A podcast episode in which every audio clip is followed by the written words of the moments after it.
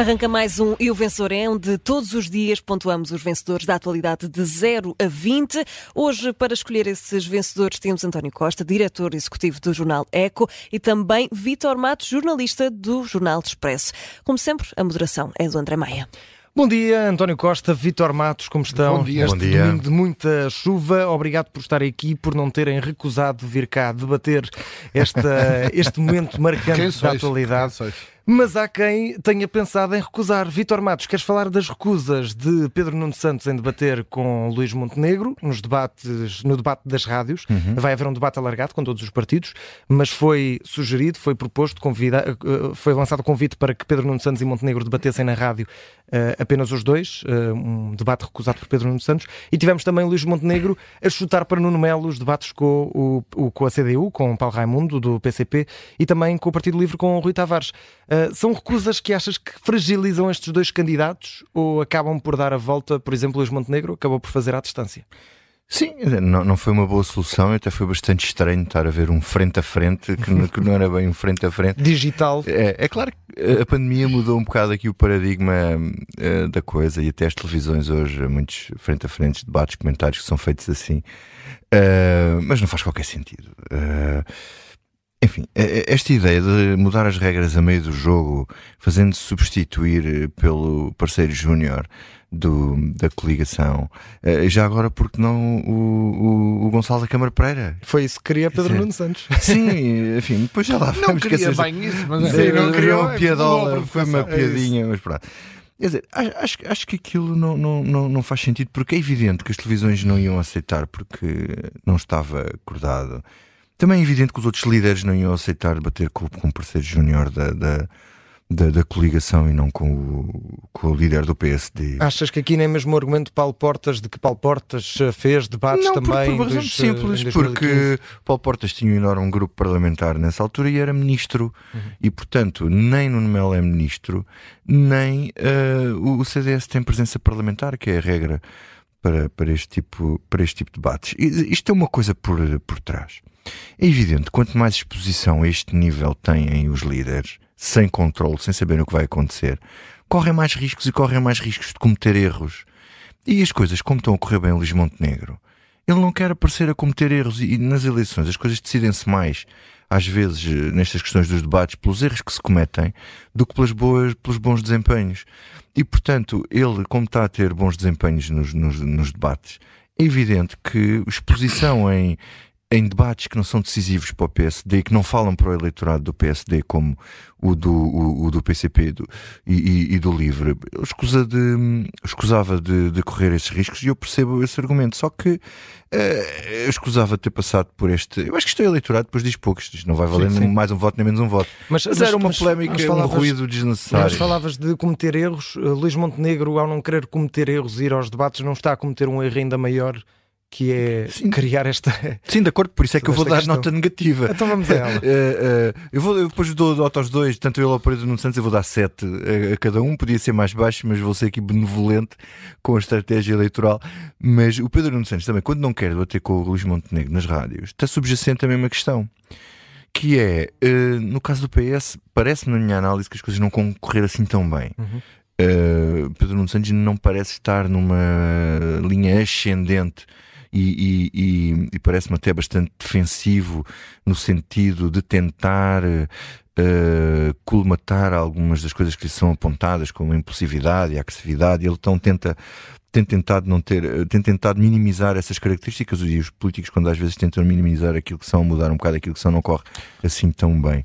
Um, e e ele diz que não está a fugir a nenhum debate com, com o Luís Montenegro, que precisa de ir para a campanha e de estar na rua, visitar hospitais, escolas e pessoas. Não é por causa dessa hora no debate que ele vai deixar de visitar Claro. escolas e Até pessoas. nos debates é estar na rua também. Exatamente, é falar, com os diretamente para, para os Até eleitores. Visitar escolas à noite é um bocado complicado. é? Exatamente. só, só se for os alunos das aulas de- da escola noturna. Mas quer dizer, quem fica a perder com isto é, é- é- é a democracia. E, e- e, de facto o Pedro Nuno Santos tem mais essa questão que é não cometer erros. Ir para um debate com o Luís Montenegro é correr mais um risco e um debate nas rádios provavelmente tem menos alcance do que as televisões e depois sobra aquilo que é notícia. O que se vai ver é o que é notícia e às vezes o que é notícia não é a parte em que eles controlam a mensagem, é a parte em que a mensagem sai mais uh, descontrolada. E portanto, como isto é uma, uma eleição que se pode decidir eh, ao milímetro, uhum. no finish, nenhum deles quer correr riscos excessivos. Nota 7, eu, eu, eu António Costa, dois sim, pontos. sobre Pedro Nunes Santos. Não, sobre, em, em, concreto sobre Luís Montenegro, sobre os debates, é muito uhum. rapidamente. Parece-me que, mais do que não cometer erros, eh, parece-me que, enfim, na, na, divisão de papéis entre uh, Luís Montenegro e Nuno Melo, ficou claro quando foi apresentada a AD enfim, Gonçalo da Câmara Pereira não conta para este rosário. Uhum. Ou, eu, eu, diria mesmo não conta para, para quase Sim, nenhum. Para quase Talvez apenas para, para, para, poder manter o nome da AD. Mas uh, ficou a cargo do Nuno Melo o lado de polícia mau, não é? De combate, de agressividade. De, de... E, portanto, por um lado, dar espaço a Nuno Melo numa AD enfim, também é necessário, porque é uma coligação e, portanto, há um líder de outro partido.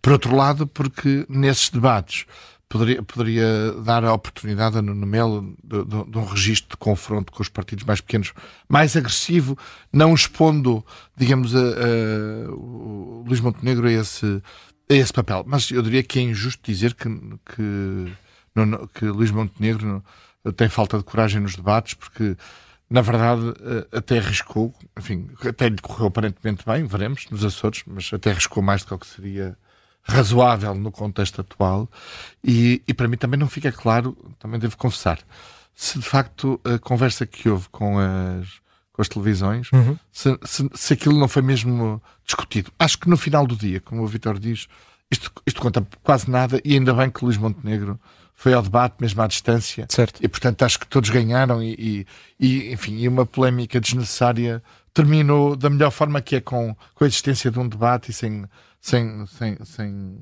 nada de, de, de mais uh, grave ou de mais, mais importante do que isso. E, portanto, eu, eu a presença do Luís Montenegro, depois desta fase uh, de olho um 10, uh, por estar presente. acabou, acabou o tema.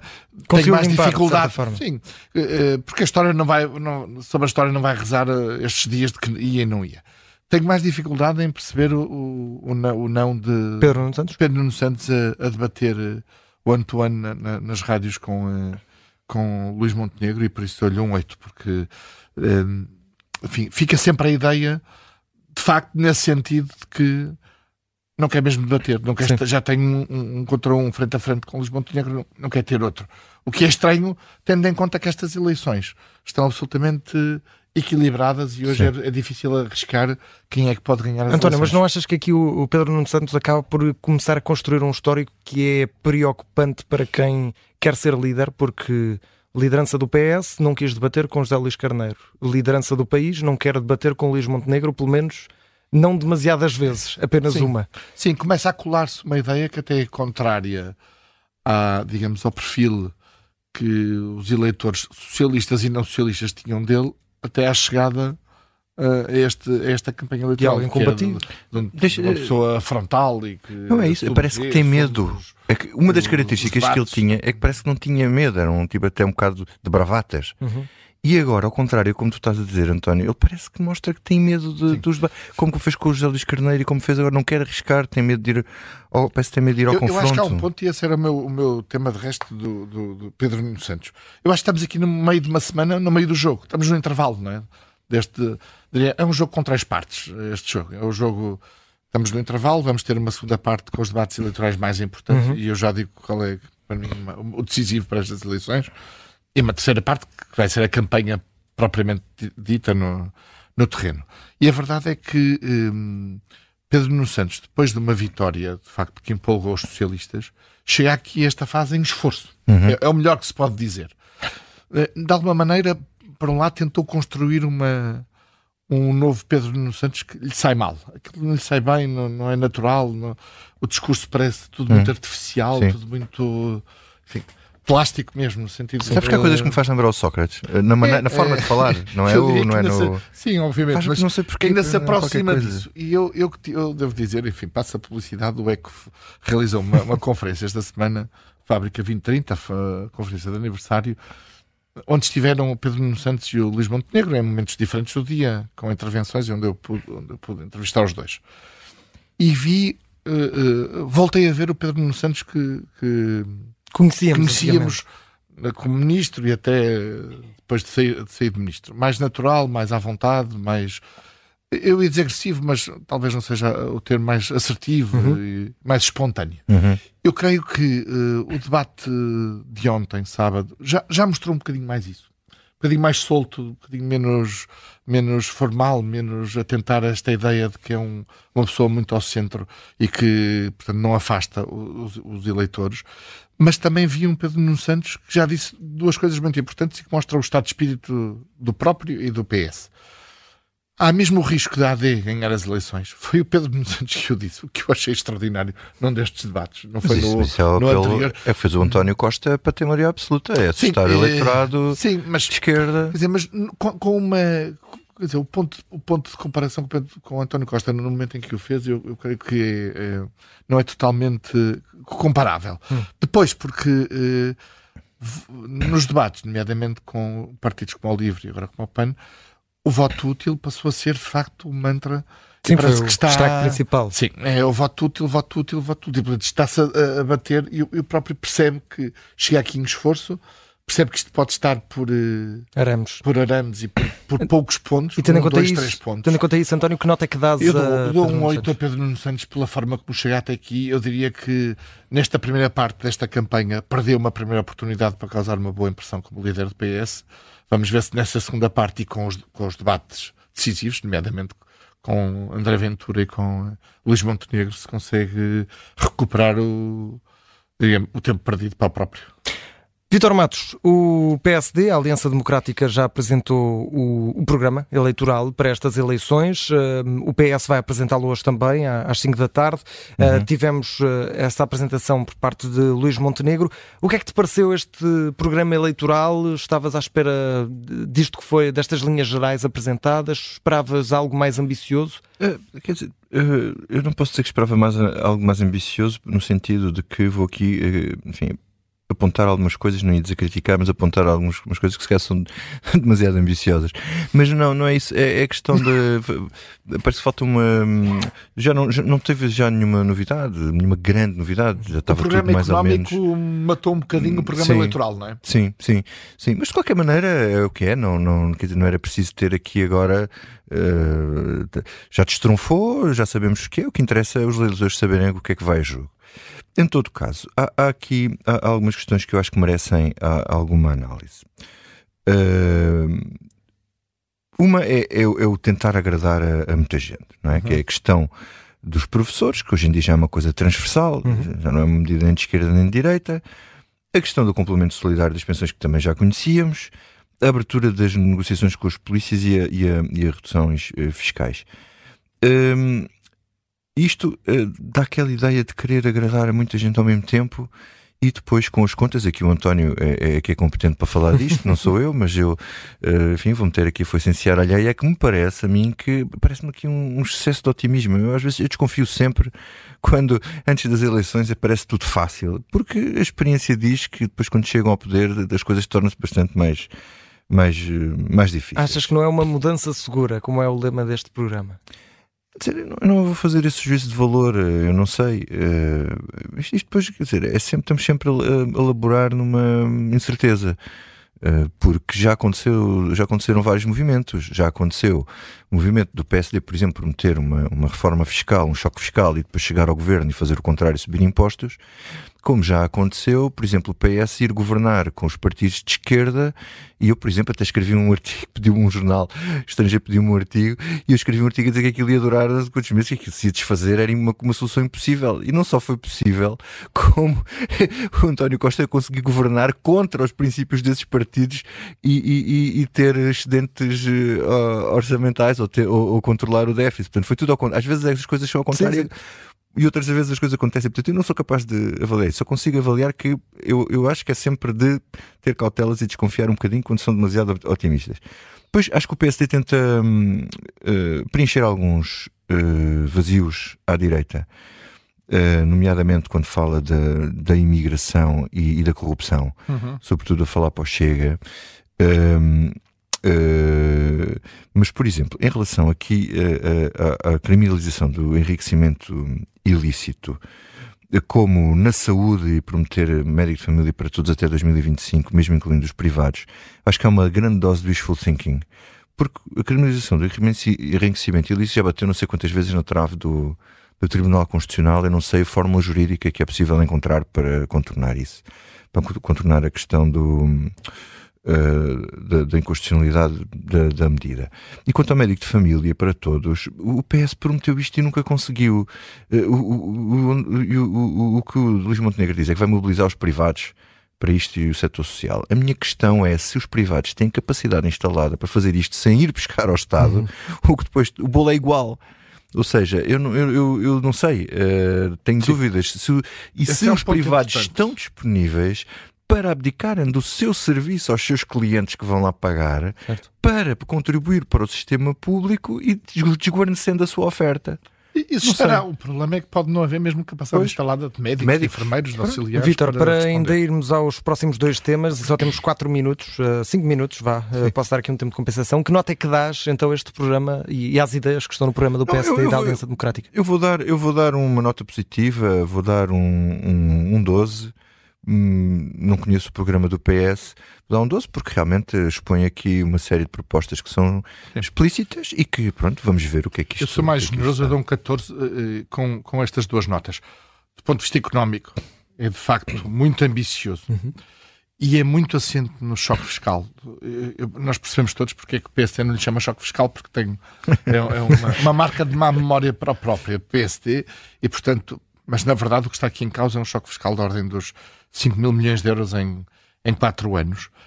Eh, e eu não creio que seja sustentável um crescimento da ordem dos 3,5% apenas, eu apenas entre aspas, porque, vamos lá ver, o choque fiscal é muito importante, claro. nós temos uma carga fiscal enorme um, eh, e, não é, e não é por acaso que uh, este crescimento suporta não só este crescimento da, da, economia, que é de facto muito superior à média dos últimos 20 e poucos anos, mesmo com estes últimos 3 ou 4 anos uh, eh, com oscilações uhum. e este ano a crescermos, este ano 2023 a crescermos 2,3% em média. Uh, mas porquê? Porque a economia não tem as condições para que correndo tudo muito bem, a chamado PIB potencial ou economia no potencial de sua força, uh, não tem condições ainda hoje para crescer de forma normal, sem criar pressão sobre os preços de 3,5%. Portanto, são precisas mais reformas. Eu creio que o PSD faz uma, uma tentativa um espaço muito curto, que é a mudança e a segura. Portanto, é a mudança, e, e porque não se pode continuar com nestes oito anos, mas não quero assustar um país que está muito dependente do Estado uhum. E dos subsídios e dos apoios e que tem, obviamente, receio disto. Eu dou um 14 pela, ambição, pela capacidade de risco e por assunção de, de, fim, de compromissos, sendo certo que, que corresponde, de facto, uma, a, um, a objetivos que são. Uh, muito difíceis de atingir e se esse crescimento económico não for atingido, não haverá receita para suportar tantas coisas claro. aos médicos, aos, uhum. enfermeiros, aos, aos, aos, aos, professores, aos polícias. António uhum. Vitor, eh, vou-vos dar um minuto a cada apenas para o, para o uhum. último tema, porque estamos mesmo a, a acabar. António Costa, vamos a, a Mariana Mortágua. Queres falar aqui da história Olha, dou um da avó? rapidamente. Eh, não vou dar nota à avó de Mariana Mortágua, que eh, obviamente, com todo respeito, não tem culpa nenhuma claro. da neta a usar de forma indevida, uh, mas foi Mariana Mortágua, perdão, a trazer um caso particular para a campanha pessoal, e, pessoal e depois não depois ficou muito incomodada com as questões dos jornalistas sobre o caso particular. Então, mas explique lá qual é a condição da sua avó final para ter ficado muito assustada. Percebe-se que provavelmente terá uh, uh, uh, evocado o, o, nome da avó, diria quase em vão, porque percebe-se que está pouco à vontade para, esteve pouco à vontade para responder às perguntas sobre o caso concreto. E, obviamente, depois de abrir essa porta, ela tem que responder. E depois, uma última nota. De facto, ao contrário do que diz uh, Mariana Mortágua, foi a Lei Cristas que permitiu uh, tirar centenas de milhares de, de, de de contratos de arrendamento do mercado artificial. Obviamente que havia um problema, que é os mais desfavorecidos, os mais vulneráveis, os mais velhos, tinham que ser protegidos desse regresso ao mercado. Uhum. Houve uma cláusula de salvaguarda de 5 anos, aliás, primeiro de 10 anos, não foram de 5, de 10 anos, mas, mas e que acabaram por ser uh, renovados, já, já até pelo governo do PS. O Estado não pode deixar essas pessoas à sua sorte e, à, e ao mercado. Não pode, nomeadamente pela idade.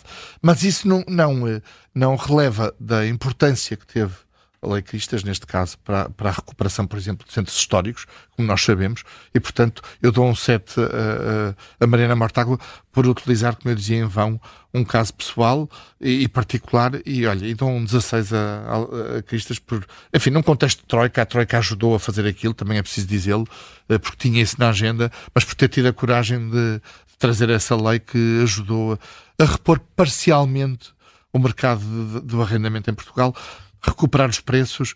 Uh, agora exige outras coisas, nomeadamente construção. E depois deste mandamento, não mencionarás a tua avó, o nome da tua avó em vão, Vítor, Vítor Matos, que, que nota é que vais dar a aventura aqui com os polícias e também o governo incluídos nesta, neste tema que queres trazer para a mesa em um minuto? Uhum. Negativa chumbo direto 3, devia ser menos, mas acho que, enfim. Uh, o André Ventura diz que acusou o António Costa de retaliação contra os polícias pelo facto de não lhe dar já o subsídio de risco equivalente ao da Polícia Judiciária. Isto é um aproveitamento completo da situação dos polícias. Espero que os polícias percebam que estão a ser usados politicamente por André Ventura por uma razão muito simples. Quando acusa António Costa de vingança contra a polícia, dizendo que está vingado da polícia por causa do processo influencer, isto é um logro porque não é a polícia que vai fazer buscas de modo próprio. Quem manda a polícia fazer as buscas, escolhe a polícia, a PSP neste caso e não a PJ, é o Ministério Público. Portanto, quando se usa o argumento de dizer que o governo está a vingar da polícia porque a polícia fez buscas na Operação Influencer, isto é levar as pessoas a cair num logro, é mentira.